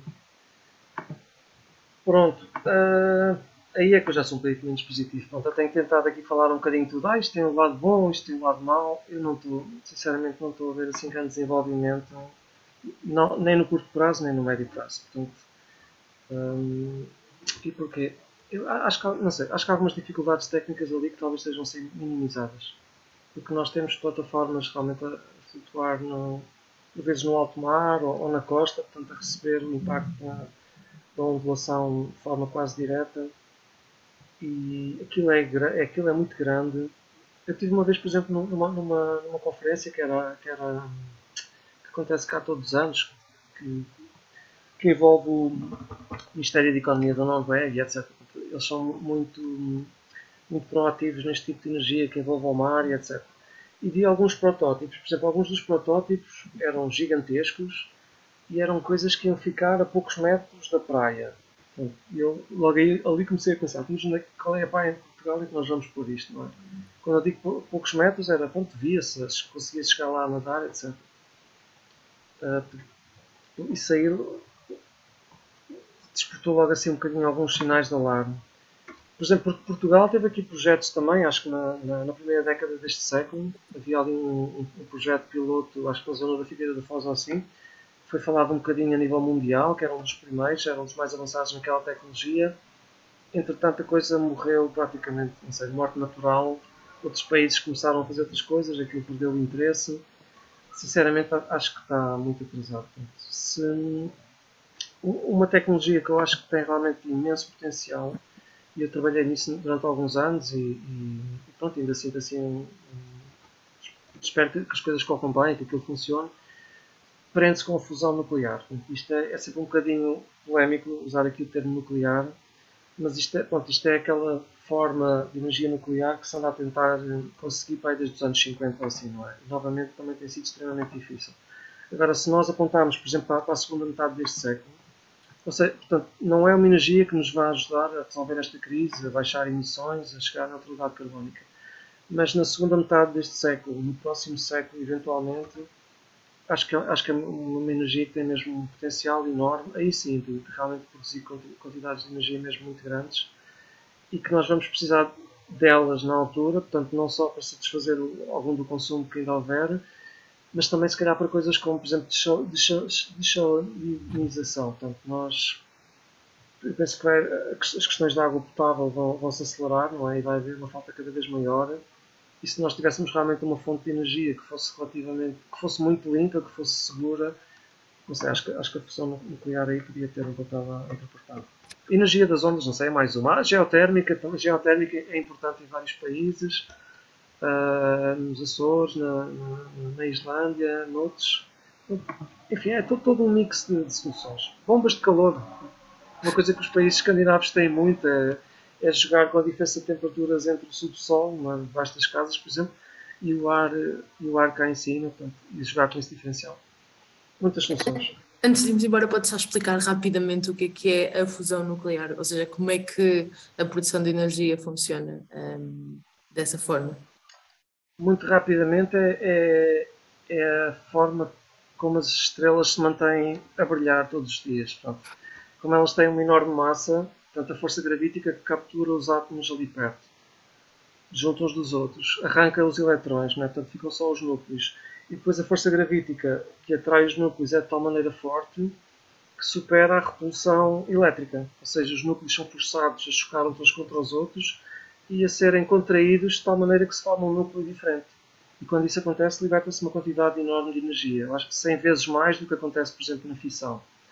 E isto acontece com núcleos com elementos leves, portanto, nomeadamente hidrogênio, a ser convertido em hélio, que é exatamente o contrário da fissão nuclear. Na fissão, nós, nós pegamos quase nos elementos mais pesados que há, o urânio, o tório, e dividimos ao meio. Então, isso liberta alguma energia. Quando nós fazemos o contrário com os mais pequeninos, aquilo liberta muito mais energia e é quase intrinsecamente seguro.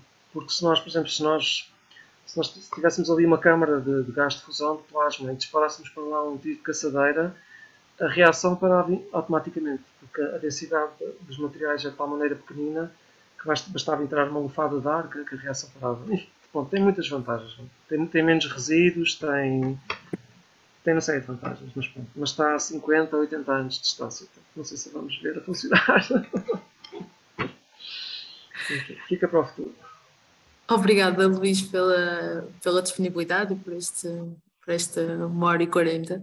Um, queria agradecer a toda a gente que esteve aqui connosco e pelas vossas perguntas e pronto, desejar-vos a todos um bom descanso e boa noite e voltamos a ver no, num próximo evento, quem sabe, presencialmente.